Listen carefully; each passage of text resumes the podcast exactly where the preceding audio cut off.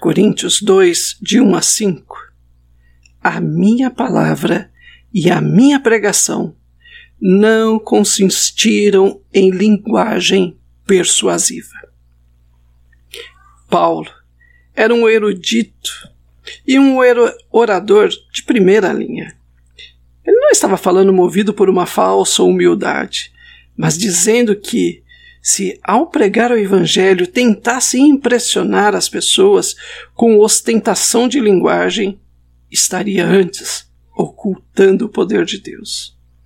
O crer em Jesus é um milagre produzido apenas pela eficácia da redenção e não por uma linguagem comovente, nem por persuasão e palavras bonitas, mas unicamente pelo poder de Deus.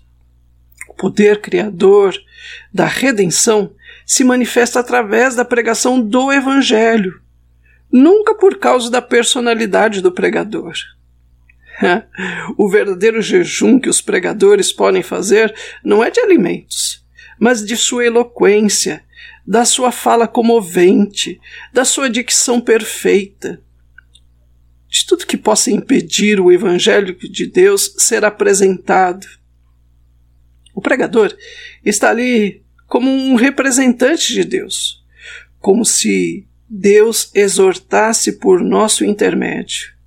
Ele está ali para apresentar o Evangelho de Deus e não ideias humanas. Se for somente por causa da minha pregação que as pessoas desejam tornar-se melhores, elas jamais vão se aproximar do verdadeiro Jesus.